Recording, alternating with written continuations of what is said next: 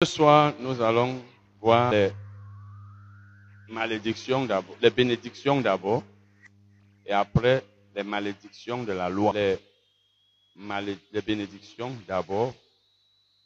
Donc, si vous voulez noter, les malédictions, enfin, les bénédictions de la loi. Les bénédictions de la loi. Après, on va voir les, toujours dans le, ça fait partie des enseignements sur la santé, les, malé- les bénédictions de la loi. Nous avons déjà eu des enseignements ici sur la loi. Qu'est-ce que la loi? L'amour est souvent appelé dans la Bible la loi. Mais ici, il s'agit des, commandements que Dieu a donnés au peuple d'Israël.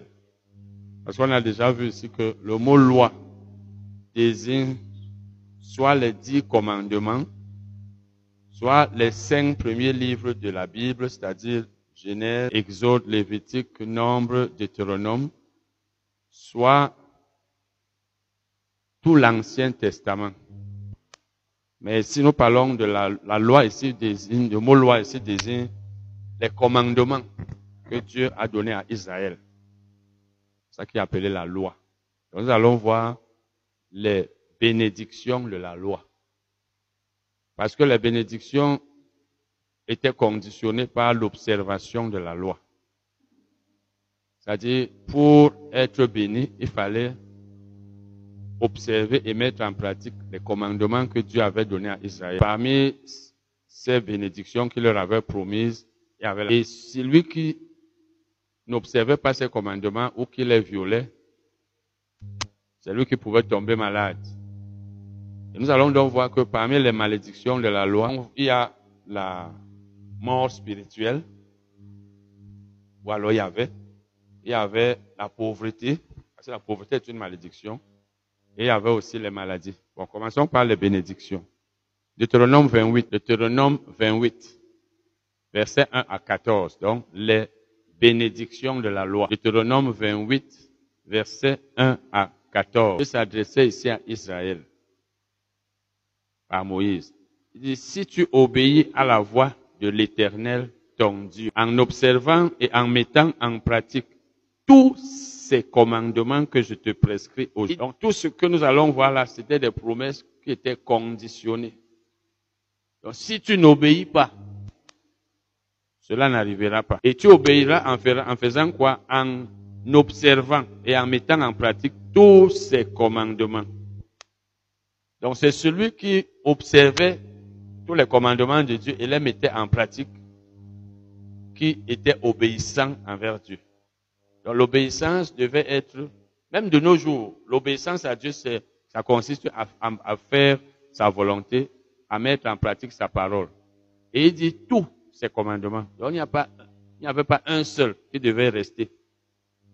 Il dit donc, si tu le fais, l'éternel, ton Dieu, te donnera la supériorité sur toutes les nations de la terre. Donc, pour qu'Israël fût supérieur à toutes les nations, il fallait qu'il obéisse. Maintenant, il commence à citer, voici les bénédictions qui se répandront sur toi et qui seront ton partage. Lorsque, à l'autre version, vous verrez, si, au lieu de lorsque, si tu obéis à la voix de l'éternel, ton Dieu. Donc, pas d'obéissance, pas de bénédiction.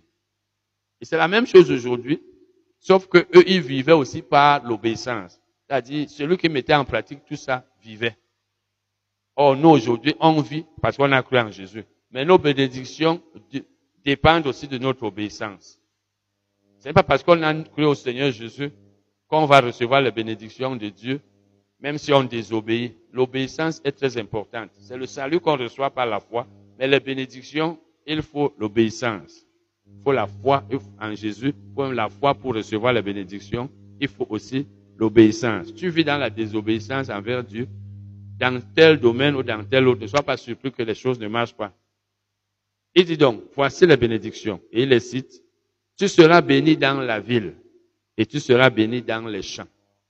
Donc Israël allait être béni par le fruit de tes entrailles, donc tes enfants, le fruit de ton sol, le fruit de tes troupeaux, les portées de ton gros et de ton menu bétail, toutes ces choses seront bénies. Ta corbeille et ta huche seront bénies. Tu seras béni à ton arrivée et tu seras béni à ton départ. Ça veut dire, quand tu iras quelque part, tu seras béni. Quand tu, rentreras, partout tu seras. L'éternel te donnera, l'éternel te donnera la victoire sur tes ennemis qui se lèveront contre toi. Aujourd'hui, nous avons des ennemis et le premier, c'est le diable. Nous avons la victoire sur le diable en Jésus. Mais si tu n'es pas soumis à Dieu, tu n'es pas obéissant, le diable, tu, n'auras pas la supériorité sur lui, tu ne pourras pas le vaincre. Parce que la Bible dit dans Jacques 4, verset 7, soumettez-vous donc à Dieu, résistez au diable, et il fuira loin de vous. Quand tu es soumis à Dieu, donc tu lui obéis, c'est là où le diable ne peut rien te faire. Et il dit encore, ils sortiront contre toi par un seul chemin, et ils s'enfuiront devant toi par sept chemins. L'Éternel ordonnera à la bénédiction d'être avec toi dans tes greniers, donc dans ta cuisine, ou dans, dans toutes tes entreprises. Tout ce que nous faisons est en principe béni quand nous obéissons à Dieu. Si vous allez dans Jacques 1, verset 22 à 25, il dit, mettez la parole en pratique et ne vous ornez pas, ne vous, euh, mettez la parole en pratique et ne vous bornez pas à, voilà. Donc, il faut mettre la parole en pratique. Il ne faut pas te borner à écouter. Si tu es quelqu'un qui écoute, on t'enseigne, on te prêche, mais tu ne mets pas en pratique, ta vie sera la même. La mise en pratique, c'est l'une des choses qui font que nos choses, notre vie, nous, on ne réussit pas dans beaucoup de domaines. Il dit, tout dans tes entreprises, donc tout ce que tu feras sera béni. Et c'est ce que la Bible dit dans Jacques 1, verset 25 dit, celui qui met en pratique et qui persévère, il sera béni dans son faire, littéralement. Donc dans ce qu'il fait. Jacques 1, verset 22 à 25. Il te bénira dans le pays que l'Éternel, ton Dieu, Tu seras pour l'Éternel un peuple saint, comme il te l'a juré lorsque tu observeras les commandements de l'Éternel, ton Dieu, et que tu marcheras dans ses voies. Tous les peuples verront que tu es appelé du nom de l'Éternel et ils te craindront. L'Éternel te comblera de bien en multipliant le fruit de tes entrailles. Ça veut dire que tu ne seras pas stérile sera pas stérile.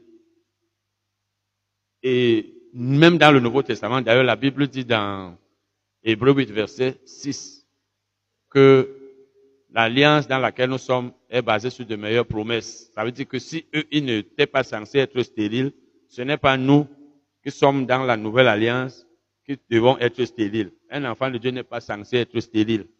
Si on lui dit même qu'il est stérile, il a une maladie qu'il a rendu stérile, il refuse cela il met en pratique la parole, il va concevoir. Le fruit de tes troupeaux et le fruit de ton sol, dans le pays que l'Éternel a juré à tes pères de te donner. L'Éternel t'ouvrira son bon trésor, le ciel, pour envoyer à ton pays la pluie en son temps et pour bénir tout le travail de tes mains.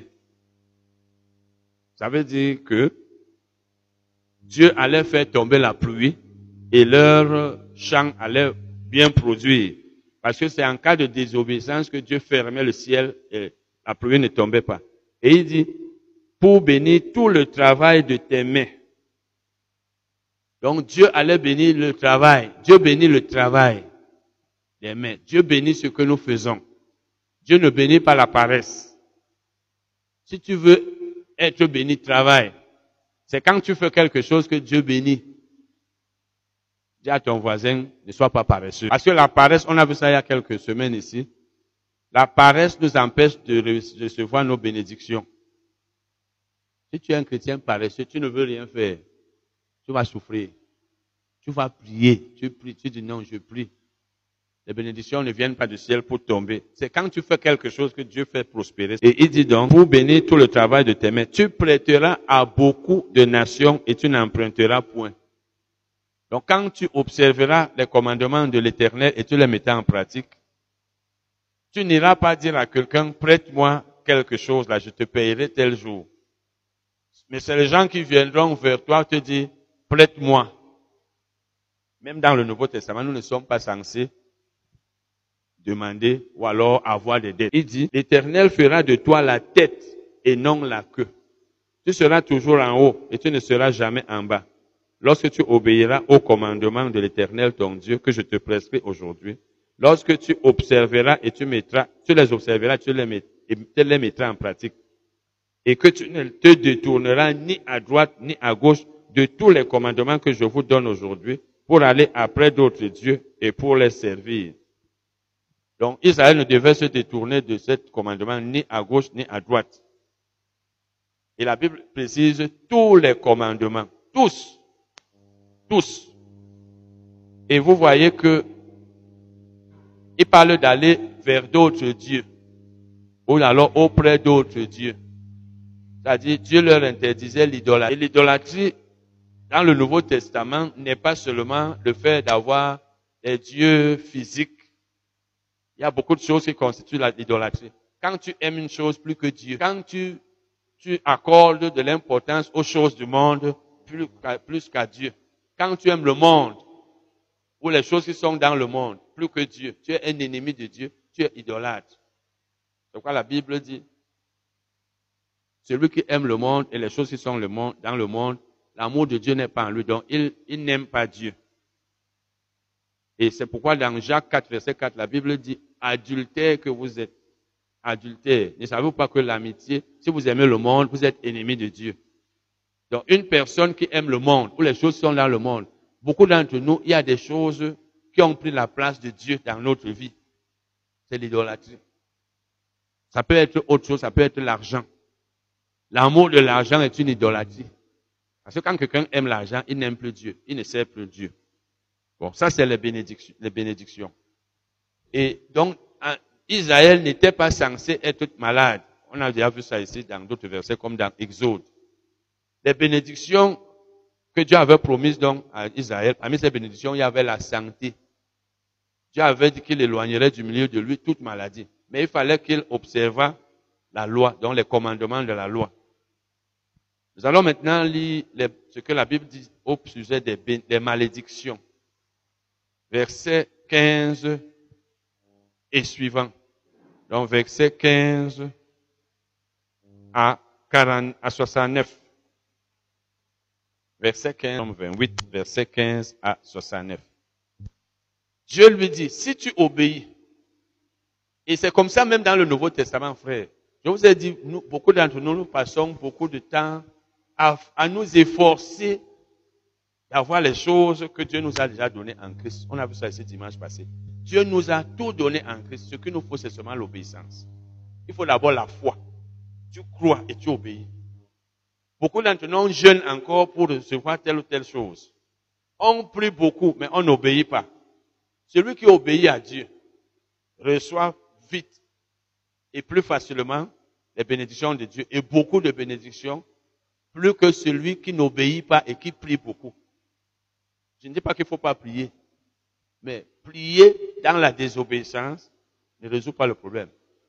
Or, celui qui ne prie pas beaucoup, mais qui obéit, parce que la, vie chrétienne, c'est, une vie de principe. Dieu, notre Dieu est un Dieu de principe. C'est pourquoi vous voyez toujours, si, si vous faites ceci, je vais faire cela. Donc, si vous faites ce qu'il vous demande de faire, c'est lui-même qui va faire le reste. Vous n'allez même pas chercher à faire quoi que ce soit. Si vous ne faites pas, prier, jeûner, chasser les démons et tout, rien ne marchera. Il dit donc, mais, parce qu'il a d'abord dit si tu obéis. Maintenant il dit, mais si tu n'obéis pas, voici ce qui va t'arriver. Donc c'est à toi de choisir. C'est pourquoi dans, dans Deutéronome 30, 19, il, a, il a dit, je mets devant toi la vie et la mort, la malédiction et la bénédiction. Choisis. Donc la bénédiction, c'est un choix. Les bénédictions, c'est un choix. Tu choisis les bénédictions ou les malédictions. C'est chacun de nous qui choisit. C'est pas quelque chose qui vient tout seul. Comme on vous a beaucoup enseigné que vous êtes sous les malédictions des parents, de ceci, cela. Tu choisis la voie de la désobéissance, tu as choisi les malédictions. Personne ne peut te maudire si tu marches avec Dieu. Personne. Mais si tu ne marches pas avec Dieu, tu lui désobéis. Va voir tous les, prédicateurs du monde entier, ils prient pour toi, ils déclarent les paroles. Ça ne va rien changer. Parce que souvent nous aimons la facilité c'est pourquoi vous voyez, les gens vont plus là où on leur dit, je déclare, je prophétise, les gens prient pour eux, rien n'arrive. Parce que les gens qui vous font, qui, disent ça vous font croire que c'est eux qui sont au-dessus de la parole ou de Dieu. Donc, eux vont faire que votre vie marche. La vie chrétienne, c'est une, c'est la bonne communion avec Dieu. La communion avec Dieu est bonne. Celui qui prie pour toi n'a même rien à faire. je disais donc que ici, dans les malédictions, vous allez voir qu'il y a la mort spirituelle. La séparation avec Dieu comme malédiction. on va voir dans le passage qu'on va lire, l'une des malédictions de ce passage, c'est la mort spirituelle. L'autre, c'est les maladies. La troisième, c'est la pauvreté. Quand Israël désobéissait à Dieu, ne gardait pas ses commandements, ne les observait pas, ne les mettait pas en pratique, ces choses-là lui arrivaient. Mais si tu n'obéis point à la voix de l'Éternel, ton Dieu, si tu n'observes pas et ne mets pas en pratique tous ces commandements et toutes ces lois que je te prescris voici toutes les malédictions qui viendront sur toi et qui seront ton partage. Vous voyez que pour les bénédictions, on a vu, voici, verset 2, voici toutes les bénédictions qui se répandront sur toi et qui seront ton partage. Même chose ici. Ça veut dire les bénédictions comme les malédictions se répandaient automatiquement. La Bible ne dit pas que voici toutes les bénédictions que je ferai répandre ou alors que je te ferai obtenir. Donc Dieu n'intervenait même plus. Le principe est là tu obéis.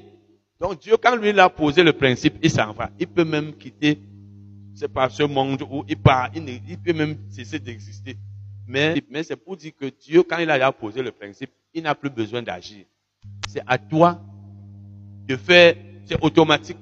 Je vous ai donné l'exemple que si tu, tu es sur un arbre, on appelle ça comment? La loi de la pesanteur, c'est ça, n'est-ce pas? tu es sur un arbre et tu quittes la branche d'arbre, cette loi est déjà établie. Tu ne peux pas être suspendu dans les airs. C'est impossible. Tu quittes la branche d'arbre, ça que tu vas tomber. Tu t'écrases. La loi, Dieu a déjà fait cette loi. Donc, tu sautes, ne dis pas que Dieu va intervenir. Tu tombes là, c'est pas Dieu. Donc la loi est là. Ça veut dire que quand Dieu a posé un principe, par exemple, donnez et il vous sera donné. Ce n'est plus Dieu qui a tu fais ceci. Je vous ai dit, j'ai déjà eu enseigné sur les malédictions. J'ai lu tous les versets qui parlent de malédiction. C'est les dix centaines de versets. Malédiction, c'est 200 quelque chose de versets. Je me souviens plus très bien. Partout où il y a malédiction, vous allez voir que si vous faites ceci, c'est là où telle malédiction viendra. Si vous faites ceci. Donc, quand vous faites quelque chose que Dieu interdit, automatiquement la malédiction vient. Il n'intervient plus. Ce n'est plus Dieu qui intervient. Il dit donc, voici toutes les malédictions qui viendront sur toi. Donc elles viendront elles-mêmes et qui seront ton partage. Tu seras maudit dans la ville et tu seras maudit dans les champs.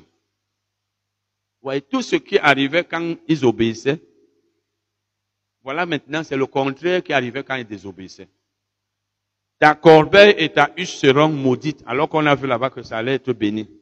Le fruit de tes entrailles, le fruit de ton sol, les portées de ton gros et de ton menu bétail, toutes ces choses seront maudites. Tu seras maudit à ton arrivée et tu seras maudit à ton départ. L'Éternel enverra contre toi la malédiction, le trouble et la menace au milieu de toutes les entreprises que tu feras. Donc tout, tout, tout ce que tu feras, quand tu vas entreprendre telle chose, il y aura la malédiction, il y aura le trouble, il y aura la menace. Il dit jusqu'à ce que tu sois détruit, jusqu'à ce que tu périsses promptement à cause de ta méchanceté de tes actions, de la méchanceté de tes actions qui t'aura porté à m'abandonner. Donc, quand ont abandonné Dieu, les malédictions venaient. L'Éternel attachera à toi, voilà maintenant les maladies. La peste. C'est une maladie qui existait. Je pense que c'est comme ça n'existe plus aujourd'hui, bien les rares. Attachera à toi la peste. Quand tu auras, donc je vous ai dit que les malédictions de la loi, parmi les malédictions, il y, a, il y avait la mort spirituelle, la séparation avec Dieu. il y avait les maladies, c'est ça qu'on est en train de voir, et avait la, même de nos jours, la pauvreté. On peut être pauvre parce qu'on est chiche. Oui, la chicheté n'est pas biblique. Si tu es chiche, tu vas être pauvre. Et, pauvre. et quand tu es chiche, tu es en train de désobéir parce que la Bible nous demande de donner. La Bible nous demande de donner. Et il y a beaucoup de personnes à qui on doit donner beaucoup de domaines.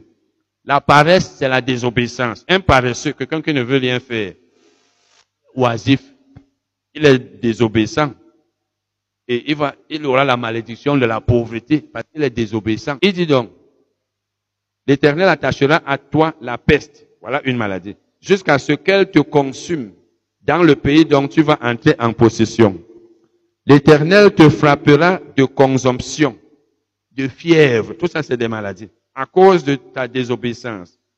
Tout ça, c'est des malédictions. D'inflammation, de chaleur brûlante, de dessèchement, de jaunisse et de gangrène qui te poursuivront jusqu'à ce que tu périsses. Le ciel sur la terre, sur ta tête sera d'airain et la terre sous toi sera de fer.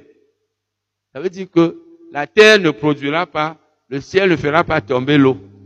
Et si il n'y a pas de pluie et la terre ne produit pas, est-ce qu'un cultivateur peut vivre? Il ne peut pas. Il va souffrir. L'Éternel enverra pour pluie à ton pays de la poussière et de la poudre. Il en descendra du ciel sur toi jusqu'à ce que tu sois détruit. L'Éternel te fera battre par tes ennemis. Tu sortiras contre eux par un seul chemin. Et tu t'enfuiras devant eux par sept chemins. Et tu seras un objet de foi pour tous les royaumes de la terre. Ton cadavre sera la pâture de tous les oiseaux du ciel et des bêtes de la terre. Et il n'y aura personne pour les troubler. L'Éternel te frappera de l'ulcère d'Égypte. Il y a des traductions, quand c'est frappé là, c'est pas Dieu qui frappera. Parce que d'abord qu'au début, il a dit, ça se répandra sur toi, ça viendra seul. Donc la tradition vous a dit, quand vous voyez par exemple, là où il a dit à Exode que je, je ne te frapperai d'aucune des maladies, je vous ai dit, c'est la tradition, c'est la forme permissive qui est employée dans le texte, mais les traditions, les traditions des Bibles ont fait comme si c'est Dieu qui faisait. Donc c'est pas Dieu qui allait frapper, mais Dieu allait laisser qu'il puisse frapper. L'Éternel te frappera, bon, la verset 27 d'abord, l'Éternel te frappera de l'ulcère d'Égypte, d'hémorroïdes, de gale. Vous connaissez la gale? Beaucoup d'entre vous ne connaissent pas, ça, n'existe presque plus apparemment. C'est pas, bon, ça dépend. Il y a les milieux où ça existe parce que quand tu n'es pas proche des personnes sales, tu ne peux pas savoir. Les choses comme la gale, c'est comme le pouls. C'est pas une maladie, mais c'est pas ça. Ça existe encore. Ça doit exister. Donc, la gale, c'était une maladie. Avec les plaies sur la, le, corps, le corps là. Et le teint, même la teint, sur la tête là. Donc, tu ne pourras guérir. L'éternel te frappera de délit, d'aveuglement, d'égarement d'esprit. Et tu t'attendras en plein midi comme l'aveugle dans l'obscurité. Tu n'auras point de succès dans tes entreprises à cause de ta désobéissance. Même de nos jours, tu peux faire les choses, rien ne marche. Soit parce que tu n'es pas obéissant, soit parce que Dieu ne t'a même pas demandé de faire ce que tu es en train de faire. Je me rappelle, quand je venais de commencer mon ministère, un pasteur m'a invité à, son, à leur assemblée et je devais enseigner sur, c'était sur quoi, la prospérité. Oui, en fait, quelque chose comme ça. Non, c'était sur les affaires. Sur les affaires. C'est-à-dire, quand un chrétien fait les affaires, qu'est-ce qu'il doit faire? Un frère est venu enseigner. Vous savez que même dans l'église, on enseigne aujourd'hui aux gens comment faire les affaires, le business. Lui, il a enseigné les affaires telles qu'on enseigne dans le monde. Et quand j'ai fini d'enseigner, quelques jours après, je pense bien quelques jours, le pasteur m'a dit que vraiment il était très béni, mais quand je commençais, il se disait que qu'est-ce que moi j'allais même enseigner? Moi, je n'étais pas trop dans le business, que comme dans le monde, on dit que, parce que dans le monde, quand on vous enseigne le business selon le monde, on va par exemple vous dire, j'imagine, hein, je sais pas trop faire l'économie, il faut faire l'étude du marché. C'est pas ça. Hein? Vous allez faire l'étude du marché, vous faites ceci. Ça, c'est dans le monde. Un vrai chrétien ne fait pas l'étude du marché quand, quand il écoute le Saint-Esprit. Le Saint-Esprit va te dire, va faire telle affaire. On va te dire que, à présent, pour que tu réussisses dans les affaires, il faut peut-être construire. Les maisons, ça rapporte. Les appartements. Tu vas faire ça. Ça, c'est dans le monde. Vois, le Saint-Esprit va te dire, va vendre les beignets. Par exemple, tu vends les beignets, tu deviens plus riche que celui qui construit les maisons. Bon, mais dans le monde, on va te dire, fais l'étude du marché, tu vois, tu fais des échantillons, tu proposes ceci, tu demandes, tu lis dans les journaux, etc., etc., etc. Tu vois un peu ce que ça donne, tu vois dans le super niveau du marché mondial, qu'est-ce qui passe beaucoup maintenant? Je n'ai pas dit que c'est pas vrai. Donc, quand moi j'ai enseigné sur le bus des affaires, j'ai par exemple parlé de, de, des impôts. Parce qu'un croyant qui fait les affaires doit payer les impôts. Mais le non-croyant, lui, jongle avec les impôts. Il jongle. Un croyant doit payer les employés et bien les payer. Il ne doit pas être escroc. Donc, les principes du, monde, ce n'est pas toujours les principes de Dieu. ici donc, il dit, je lis le verset 29, et tu t'attendras en plein midi comme l'aveugle dans l'obscurité, tu n'auras point de succès dans tes entreprises. Donc, on peut faire, on peut avoir des entreprises, on n'a pas de succès. Soit parce qu'on n'est pas fidèle. Peut-être tu, tu trompes les gens. Tu ne payes pas bien tes employés. Soit parce que tu fais une, fais une affaire que Dieu ne t'a pas demandé de faire. C'est la désobéissance. Parce que l'obéissance consiste aussi à écouter le Saint-Esprit qui te demande, va faire tel. Et quand on n'a pas de succès aujourd'hui, on ne sait pas pourquoi ça ne vient pas. Souvent, c'est parce qu'on n'a pas obéi. Et tu seras tous les jours opprimé, dépouillé, et il n'y aura personne pour venir à ton secours. Tu auras une fiancée, et un autre couchera avec elle. Tu bâtiras une maison, et tu ne l'habiteras pas. Tu planteras une vigne, et tu n'en jouiras pas. Ton bœuf sera égorgé sous tes yeux, et tu n'en mangeras pas. Ton âne sera enlevé devant toi, et on ne te le rendra pas. Tes brebis seront données à tes ennemis et il n'y aura personne pour venir à ton secours. Tes fils et tes filles seront livrés à un autre peuple. Tes yeux le verront et languiront tout le jour après eux et ta main sera sans force. Un peuple que tu n'auras point connu mangera le fruit de ton sol et tout le produit de ton travail et tu seras tous les jours opprimé et écrasé.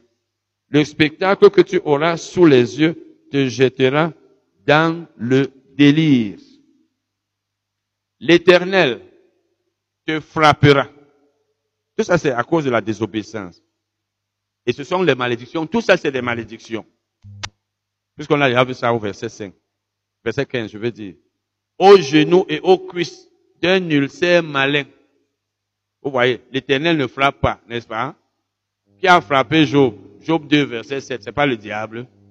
Bon, donc c'est pas que Dieu frappait, mais Dieu laissait. Dieu permettait que les gens la fussent frappés. Donc tu ne pourras guérir. Il te frappera depuis la plante du pied jusqu'au sommet de la tête. Vous voyez pas que ici, si c'est Dieu qui frappe, et dans Job 2, 7, la Bible dit que c'est Satan qui a frappé. C'est un peu comme si Satan et Dieu travaillaient ensemble, n'est-ce pas? C'est un problème de traduction ici.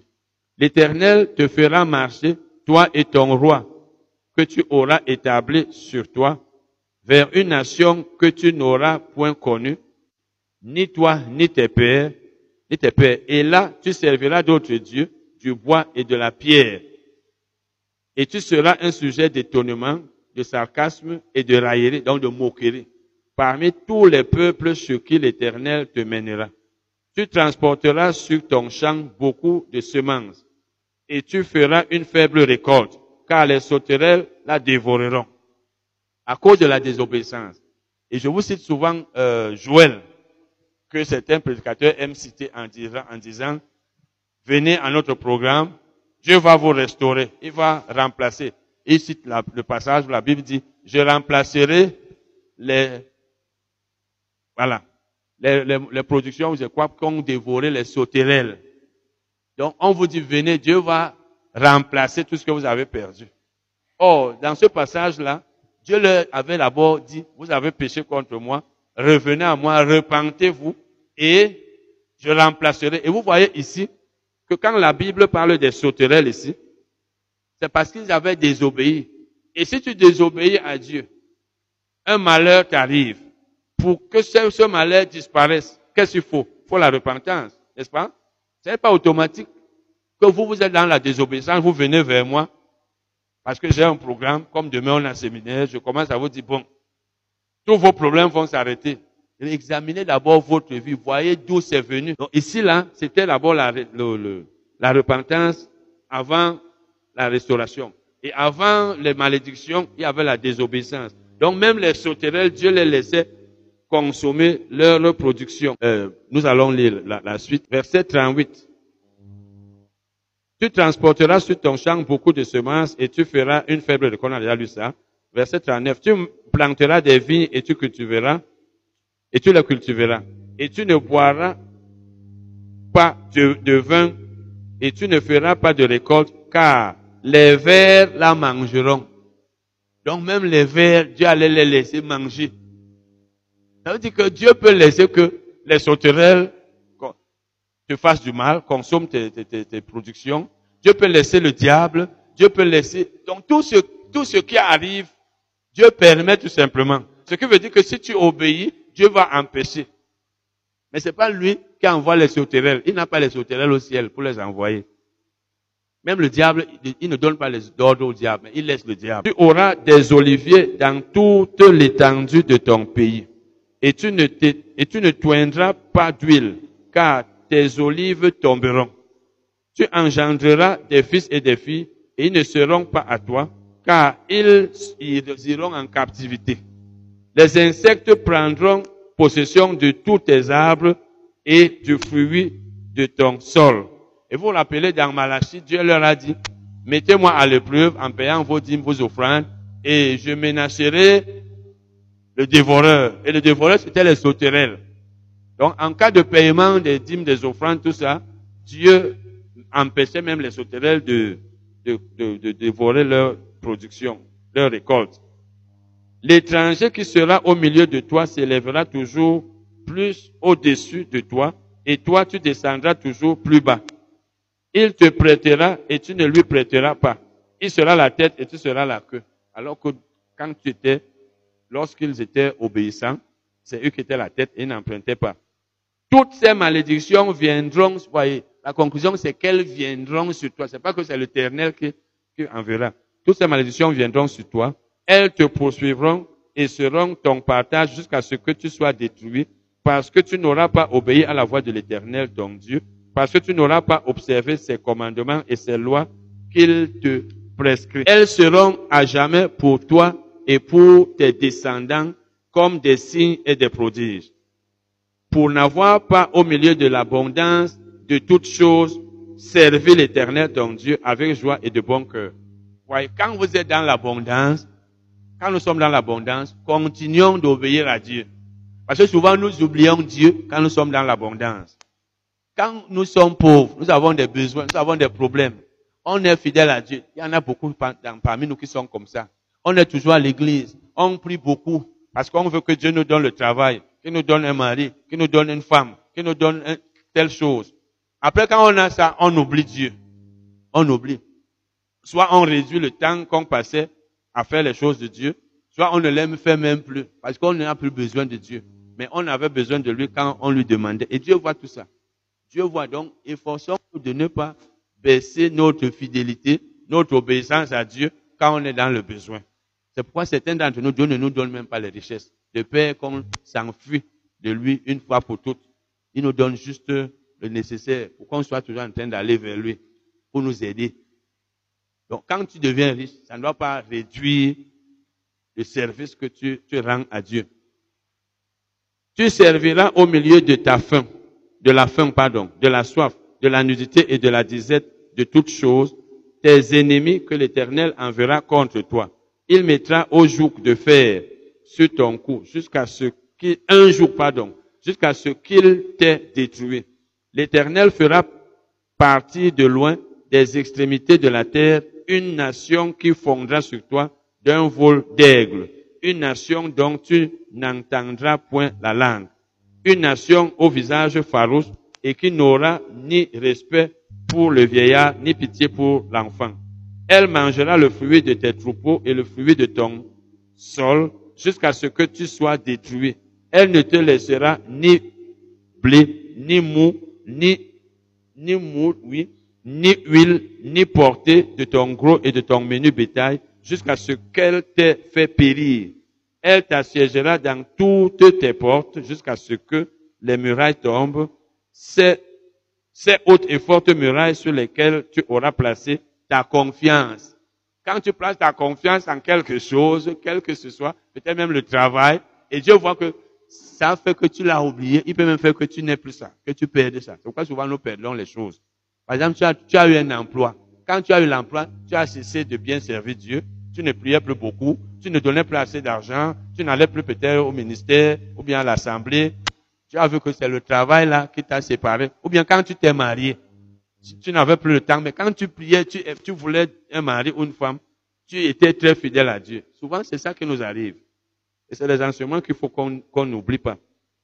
Il dit, euh, j'étais au verset 42, elle t'assiégera dans toutes tes portes jusqu'à ce que tu les murailles tombent, etc., etc., dans toute l'étendue de ton pays. Elle t'assiégera dans toutes tes portes, dans tout le pays que l'Éternel, ton Dieu, te donne. Au milieu de l'angoisse et de la détresse où, où te réduira son ennemi, ton ennemi, non, oui, ton ennemi, tu mangeras le fruit de tes entrailles, la chair de tes fruits et de tes filles que l'Éternel, ton Dieu, t'aura donné l'homme d'entre vous le plus délicat et le plus habitué à la mollesse aura un œil sans pitié pour son frère, pour la femme qui repose sur son sein, pour ceux de ses enfants qu'il a Il ne donnera à aucun d'eux de la chair de ses enfants dont il fait sa nourriture, parce qu'il ne lui reste plus rien au milieu de l'angoisse et de la détresse, où te réduira ton ennemi dans toutes tes portes. La femme d'entre vous, la plus délicate et la plus habituée à la mollesse, qui par mollesse et par délicatesse n'essayait pas de poser à terre la plante de son pied, aura un exil sans pitié pour le mari qui repose sur son sein, pour son fils et pour sa fille. Il ne leur donnera rien de l'arrière fait, sorti d'entre ses pieds et des enfants qu'elle mettra au monde. Car, manquant de tout, elle en fera secrètement sa nourriture au milieu de l'angoisse et de la détresse où te réduira ton ennemi dans tes portes. Si tu n'observes pas et ne mets pas en pratique toutes les paroles de cette loi écrites dans ce livre, si tu ne crains pas ce nom glorieux et redoutable de l'Éternel ton Dieu, l'Éternel te frappera miraculeusement, toi et ta postérité, par des plaies grandes et de longue durée par des maladies graves et opiniâtres. Il amènera sur toi toutes les maladies d'Égypte devant lesquelles tu tremblais, et elles s'attacheront à toi. Et même l'Éternel fera venir sur toi jusqu'à ce que tu sois détruit toutes sortes de maladies et de plaies qui ne sont point mentionnées dans le livre de cette loi, comme le VIH, le corona et tout ça. Oui, parce que ça, ça n'existait pas à l'époque. Je dis, même ce qui n'est pas là, ça arrivera. Après avoir été aussi nombreux que les étoiles du ciel, vous ne resterez qu'un petit nombre parce que tu n'auras point obéi à la voix de l'éternel, ton Dieu. De même que l'éternel prenait plaisir à vous faire du bien et à vous multiplier, de même l'éternel prendra plaisir à vous faire périr et à vous détruire. Et vous serez arrachés du pays dont tu vas entrer en possession. L'Éternel te dispersera parmi tous les peuples d'une extrémité de la terre à l'autre. Et là, tu serviras d'autres dieux qui n'ont que n'ont connu ni toi, ni tes pères du, du bois et de la pierre. Donc tu vas pratiquer même l'idolâtrie. Parmi ces nations, tu ne seras pas tranquille et tu n'auras pas un lieu de repos pour la plante de tes pieds. L'Éternel rendra ton cœur agité, tes yeux languissants, ton âme souffrante. Ta vie sera comme en suspense devant toi. Tu trembleras, trembleras la nuit et le jour. Tu douteras de ton existence. Dans le foie qui remplira ton cœur et en présence de ce que tes yeux verront, tu diras le matin, puisse le soir être là, et tu diras le soir, puisse le matin être là. Et l'Éternel ramènera sur des navires en Égypte et tu feras, pardon, te ramènera et tu feras ce chemin dont je t'avais dit. Tu ne le recevras plus. Tu ne le reverras plus. Ça veut dire le chemin que j'avais promis que tu ne reverrais plus, tu le reverrais. Ça veut dire tu rentreras encore dans l'esclavage. Ça veut dire tu regarderas. Toi qui étais libre, tu seras encore captif. Là, vous vous offrirez en vente à vos ennemis comme esclaves et comme servantes, et il n'y aura personne pour vous acheter. Amen. Maintenant, nous allons parler du rachat. Le rachat, le rachat des croyants, des malédictions de la loi. il fallait d'abord voir les malédictions. Le rachat des croyants, des malédictions de la loi. C'est-à-dire, ça veut dire quoi? Ça veut dire que quand on a cru au Seigneur Jésus, on est racheté. On est racheté de toutes les malédictions. Ça veut dire que quand souvent on vous lit les anciens versets de les versets de l'Ancien Testament, on vous dit il y a ceci, il y a cela, quelles que soient les malédictions qui sont citées dans l'Ancien Testament. Si vous avez cru en Jésus-Christ, vous, en avez été racheté. Racheté veut dire, vous n'appartenez plus, parce que le mot racheté, le mot grec traduit par racheté, est aussi traduit dans, les versions anglaises, c'est traduit par acheter. Une personne achetée, c'est une personne qui, a, qui, change de position. Ça veut dire, elle appartenait à une personne, l'autre l'a achetée. Par exemple, Christ nous a rachetés. Et il a donné son sang pour qu'on lui appartienne. Donc tu changes de main quand tu es racheté. Les chrétiens ont donc été rachetés de toutes les malédictions de la loi, de toutes les malédictions même qu'il y a dans l'Ancien Testament, parmi lesquelles les maladies.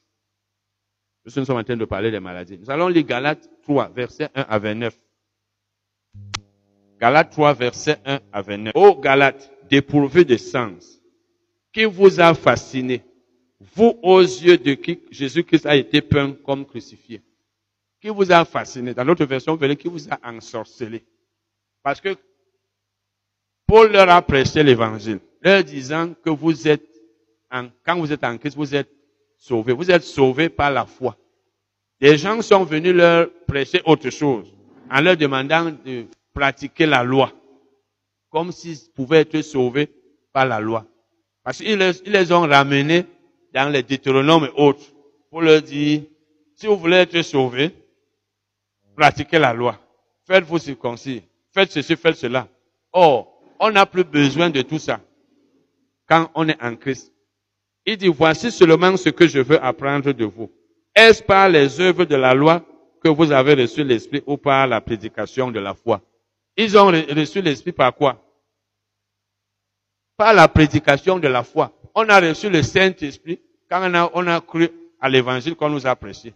Pas par les œuvres. Ce ne sont pas les œuvres que nous faisons, nous faisons le bien, nous faisons le bien, nous faisons telle chose, nous faisons pas telle chose mauvaise. C'est pas ça qui nous donne le Saint-Esprit. C'est la foi en Jésus. Or, certains prédicateurs les ramenaient pour leur dire, il faut pratiquer le bien. Comme aujourd'hui, on vous a dit, on vous dit, il faut pas porter les vêtements de femmes, il faut pas mettre le bijou, il faut pas mettre le rose à lèvres, il faut pas faire ceci, cela, il faut pas manger telle nourriture. Et on vous fait croire que vous n'êtes plus sauvés parce que vous avez fait ces choses. Êtes-vous tellement dépourvu de sens? Après avoir commencé par l'esprit, voulez-vous maintenant finir par la chair? Donc ils ont bien commencé avec Paul. Maintenant ils rentrent encore dans la chair. Nous, même nous dans le Nouveau Testament, on doit, on doit être, vivre dans la sanctification. On ne doit pas faire les choses, des choses mauvaises. Mais c'est pas par les œuvres que nous sommes sauvés. Parce qu'eux eux voulaient leur faire croire qu'ils n'étaient plus sauvés parce qu'ils ne faisaient plus telle ou telle chose qu'ils étaient censés faire. Êtes-vous tellement, j'ai déjà lu ça, Avez-vous tant souffert en vain, si toutefois c'est en vain? Celui qui vous accorde l'esprit et qui opère des miracles parmi vous, le fait-il donc par les œuvres de la loi ou par la prédication de la foi? Il le fait par quoi? Par la prédication de la foi. Comme Abraham crut à Dieu et que cela lui fut imputé à justice. Reconnaissez donc que ce sont ceux qui ont la foi qui sont fils d'Abraham. On est fils d'Abraham quand on croit en Jésus-Christ. On n'est pas fils d'Abraham quand on pratique les œuvres de la loi. Aussi, l'Écriture, prévoyant que Dieu justifierait les, païens par la foi, a d'avance annoncé cette bonne nouvelle à Abraham. Toutes les nations seront bénies en toi. Donc l'écriture a prévu que les païens, et nous nous étions païens, on n'était pas d'Israël, que Dieu allait nous justifier par la foi. Ça veut dire on allait être juste. On allait devenir des enfants de Dieu en croyant en Jésus-Christ. Dieu a donc dit à Abraham, toutes les nations seront bénies en toi. Ça veut dire, en toi, ça veut dire en Christ. On va voir ça tout à l'heure. Donc toutes les nations seront bénies en ta postérité Christ. Ce qui veut dire que tous ceux qui croiront en Jésus-Christ, qui sera ta postérité, seront bénis. Parce que donc c'est pourquoi la Bible dit que tous les, les croyants ont été bénis et sont bénis parce qu'ils ont cru. Un croyant n'est pas sous les malédictions. Sinon il y aurait contradiction. De sorte que ceux qui croient sont bénis avec Abraham le croyant. Dis, je crois en Jésus-Christ. Je suis béni avec Abraham le croyant.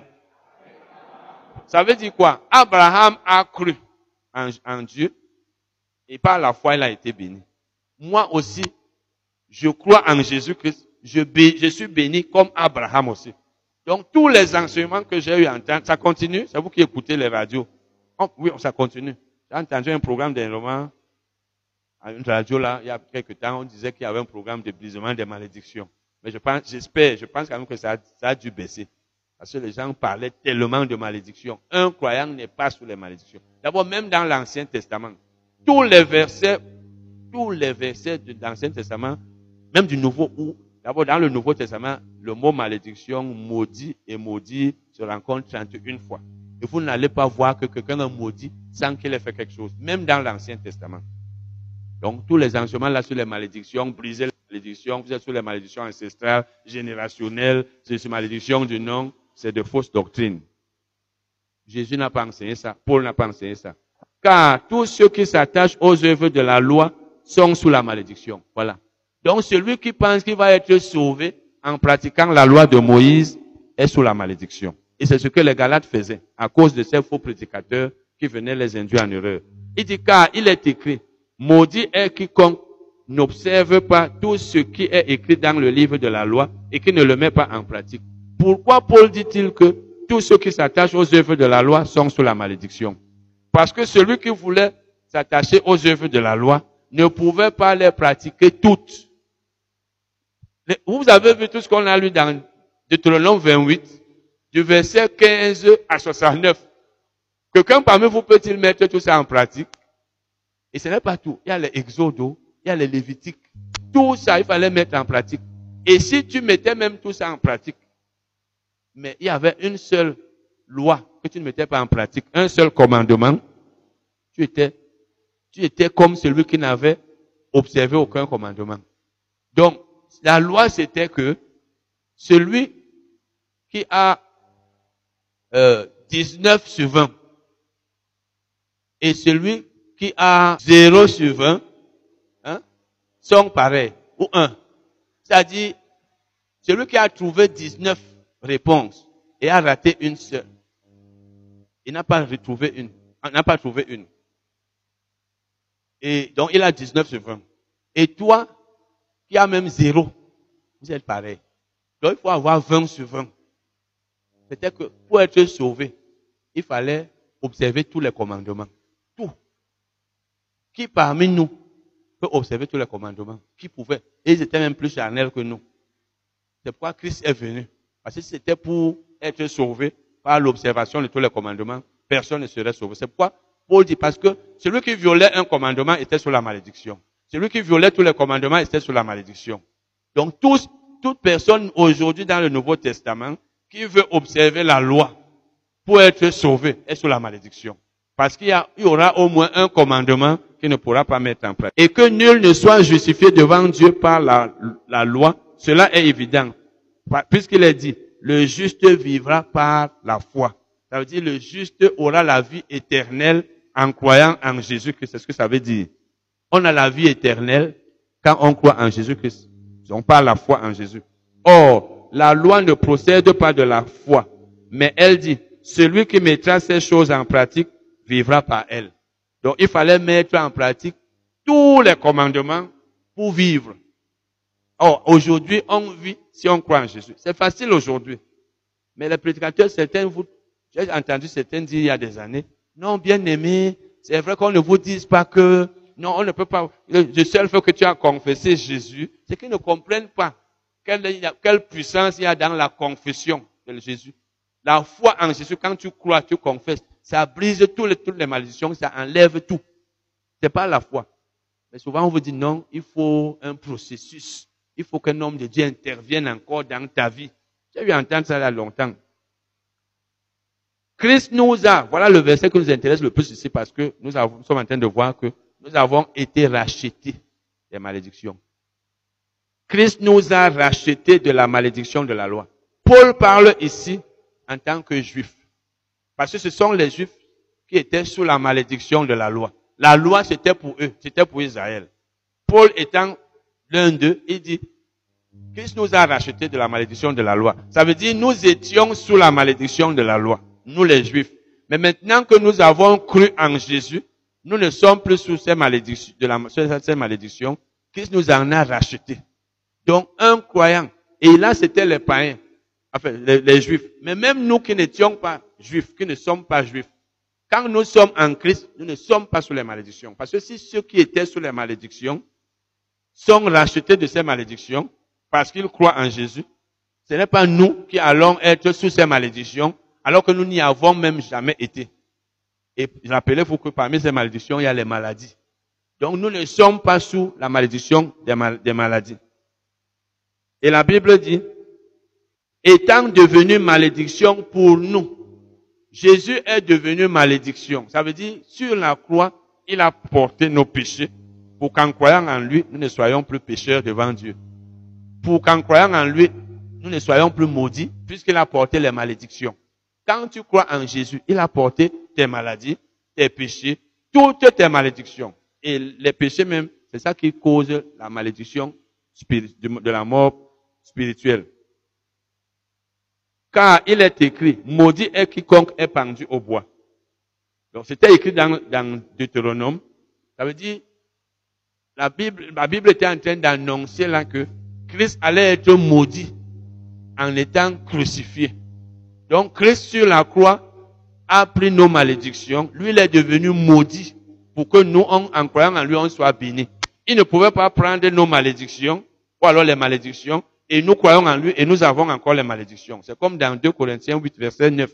La Bible dit qu'il s'est fait pauvre pour nous. De risque qu'il était. Tout ce qu'il a fait, c'était pour nous. Même dans Jean 16, 33, il dit, j'ai vaincu le monde. Prenez courage, j'ai vaincu le monde. La Bible amplifiée précise, j'ai vaincu le monde pour vous. Christ a vaincu le monde pour nous. Il a porté les malédictions pour nous.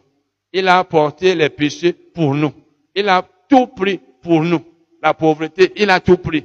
Pour que celui qui croit, lui, il n'ait plus ces choses. Donc, dans le plan de Dieu, nous avons été délivrés de toutes les malédictions, parmi lesquelles les maladies. Toutes les maladies qui existent, et même celles qui existeront, qui n'existent pas encore. Nous ne sommes pas censés en être frappés. Il dit encore, afin que la bénédiction d'Abraham eût pour les païens son accomplissement en Jésus-Christ. Vous voyez, donc Christ a racheté les Juifs de la malédiction de la loi. Les Juifs donc ne sont plus sous cette malédiction quand ils croient en Jésus. Et c'est aussi pour que la même bénédiction s'accomplisse pour nous qui ne sommes pas juifs. Donc, quand quelqu'un croit en Jésus-Christ, qu'il soit, qu'il soit juif, donc quelqu'un qui était sous la loi de Moïse, ou qui ne soit pas juif, leur sort et leur fin est la même.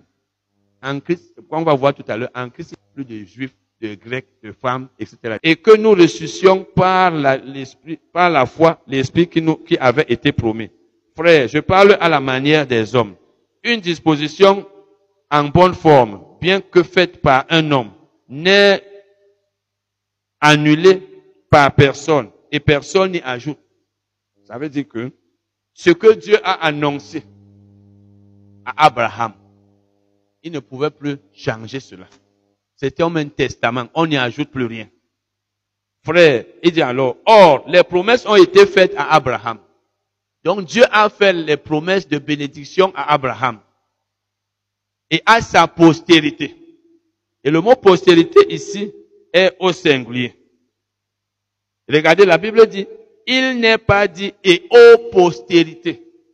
Donc Dieu n'a pas fait les promesses à Abraham et à ses postérités, mais et à sa postérité. Donc, il n'a pas dit et aux postérités comme s'il s'agissait de plusieurs, mais en tant qu'il s'agit d'une seule et à ta postérité, c'est-à-dire à Christ. Donc, les promesses de bénédiction ont été faites à Abraham et à sa postérité qui est Christ. Ça veut dire quand Dieu fait la promesse à Abraham, les promesses de bénédiction, toutes les bénédictions, on a vu ça cette image, j'ai dit ça brièvement, toutes les bénédictions dont nous avons besoin. Puisque la Bible nous dit que Dieu nous a bénis de toutes sortes de bénédictions. Il y a d'abord spirituelle. Ça a été promis, tout cela a été promis à Abraham. Dieu lui a dit, je te promets les bénédictions à toi et à Christ. Ça veut dire, quand Christ naîtra, tous ceux qui croiront en lui seront bénis comme toi. Et quand Dieu lui dit cela, quelques temps après, on va voir ça tout à l'heure, il donne la loi. La loi est venue pour un temps, en attendant l'accomplissement. Donc Dieu, en faisant la promesse à Abraham, savait que les gens allaient pécher. C'est pourquoi il a mis donné la loi. Et savait que Christ viendrait. Et maintenant, quand Christ vient, celui qui croit en Jésus, en Christ, est béni parce que la promesse de bénédiction avait été faite à Abraham et à, à sa postérité Christ. Donc quand tu es en Christ, tu es béni puisque la promesse avait été faite à deux personnes. À Abraham, qui est notre Père dans la foi, et à Christ. Celui qui est en Christ est comme Abraham. Donc les promesses de bénédiction, c'est pour nous tous. Et quand tu es en Christ, tu es déjà béni. Dis, je suis béni. Voici ce que j'entends. Une disposition que Dieu a confirmée antérieurement ne peut pas être annulée et ainsi la promesse rendue vaine. Donc Dieu a déjà fait la promesse à Abraham. Il ne pouvait plus changer cela par la loi. Ça veut dire que la loi survenue 430 ans plus tard par Moïse n'a pas mis fin à la promesse.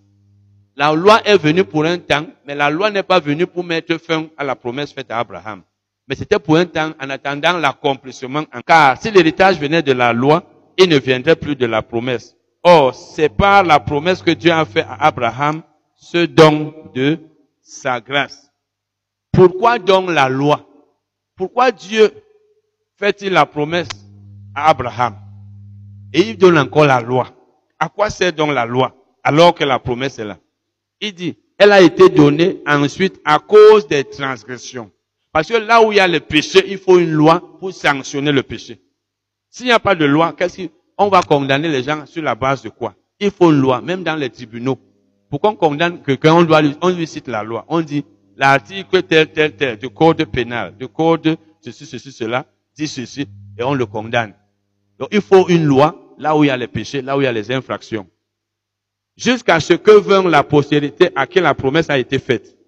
Ça veut donc dire que la loi est venue pour régler, pour régler la vie des hommes, puisque les hommes commettaient des infractions, des péchés. La loi était donc là pour que chacun sût qu'il était coupable ou non. En attendant donc la postérité, donc en attendant Christ. Et cette loi a été promulguée par des anges au moyen d'un médiateur. Or, le médiateur n'est pas médiateur d'un seul, tandis que Dieu est un seul. La loi est-elle donc contre les promesses de Dieu? Est-ce que Dieu, après avoir fait les promesses, donne la loi à Moïse 430 ans après pour contredire ce qu'il a dit à Abraham? Non. Vous savez, Dieu est fidèle. Quand il fait une promesse, il l'accomplit toujours. La promesse était toujours là. Loin de là. S'il eût été donné une loi qui pût procurer la vie, la justice viendrait réellement de la loi. Mais l'écriture a tout renfermé sous le péché afin que ce qui avait été promis fût donné par la foi en Jésus-Christ à ceux qui croient. Donc ce qui avait été promis à Abraham, ça doit être donné à ceux qui croient en Jésus-Christ. Donc quand tu crois en Jésus-Christ, tu reçois automatiquement ce qui avait été promis à Abraham. Et parmi les promesses là, il y avait la santé, il y avait tout. Donc nous avons reçu toutes ces promesses quand nous avons cru. Avant que la foi vint, nous étions enfermés sous la garde de la loi, en vue de la foi qui devait être révélée. Ainsi, la loi a été comme un pédagogue pour nous conduire à Christ.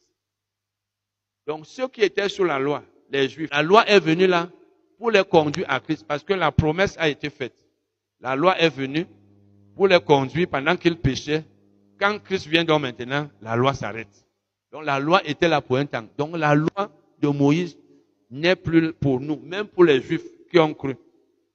Il dit donc, la loi étant venue, il dit, afin que nous fussions justifiés par la foi.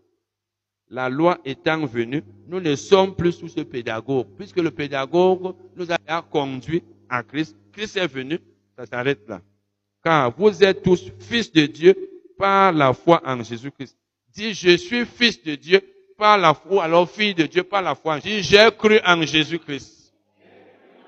Je suis fils de Dieu. Vous dites, mais c'est des choses élémentaires, n'est-ce pas? C'est même pas quand tu as, c'est par la foi en Jésus qu'on est fils de Dieu. Quand tu as cru en Jésus, tu es fils. Et on a vu ce dimanche, je vous ai dit, Dieu aime, Dieu nous aime comme il a aimé Christ. Christ lui-même a dit ça. Que tu, les aimes comme tu m'as aimé. Christ est le fils de Dieu, nous sommes fils de Dieu. Ce que Dieu a donné à Christ, il nous l'a donné. Christ était-il un jour malade? Non. Donc, Christ n'étant pas malade, ce n'est pas nous qui sommes censés être malades. Quand nous sommes malades, c'est arrivé, mais en réalité, ça ne devrait pas arriver. Donc, si nous pouvons nous efforcer de faire tout ce que la Bible dit pour qu'on ne soit jamais malade, ce serait parfait. Vous tous qui avez été baptisés en Christ, vous avez revêtu Christ. Il n'y a plus ni juif, ni grec. Les juifs, c'était ceux qui étaient du peuple de Dieu. Les grecs, c'est eux qui sont appelés les païens. Le mot euh, traduit par païen dans le Nouveau Testament, c'est lui qui est traduit c'est par grec. Il n'y a plus ni esclave, ni libre. Il n'y a plus ni homme, ni femme. Faut dire à ton mari qu'en Christ, il n'y a pas à dire que homme-femme. N'est-ce pas? Mais ça ne veut pas dire que la femme va épouser l'homme. Ou que la femme va épouser la femme. Mais en Christ, les, les interdictions, par exemple, aujourd'hui, on vous dit, la femme ne doit pas prêcher. La femme ne doit pas faire ceci, cela. Car vous êtes, tous vous êtes un en Jésus-Christ. Et si vous êtes à Christ, cela veut dire, et comme vous êtes à Christ, et comme vous êtes à Christ, vous êtes donc la postérité d'Abraham, héritier selon la promesse. Vous êtes la postérité. Dis, je suis à Christ, je suis croyant. J'ai cru en Jésus-Christ. J'ai cru en Jésus-Christ. Je suis à Christ. Je suis croyant. Je suis la postérité d'Abraham. Je suis héritier de la promesse. Je suis héritier de toutes les promesses que Dieu a faites à Abraham. Promesse de santé, de, longévité, promesse de prospérité financière. Les promesses qui ont été faites à Abraham. Il n'allait pas être pauvre. Il allait être riche. Il allait avoir ceci. Il a, sa postérité allait être multipliée. On a reçu ça. Et on dit tu es héritier. Tu ne seras pas héritier. Tu es déjà. Et la Bible nous dit que nous sommes co-héritiers avec Christ. Donc tout ce que Dieu a donné à Christ. Christ avait une santé parfaite. C'est pas ça? Vous avez vu quelque part dans la Bible qu'il était malade? Non. Et nous sommes co-héritiers. Donc tout ce que Dieu a donné à Christ, il nous l'a donné. Quand tu es donc en Christ, tu n'es sous aucune maladie. Tu n'es pas censé être pauvre. Tu peux être pauvre un temps parce que la vie, ça commence par là. Mais il y a des principes, on a déjà vu ça ici, pour sortir de la pauvreté.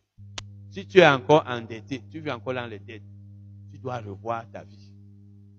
Et si tu es en train de sortir de ces dettes, c'est bien.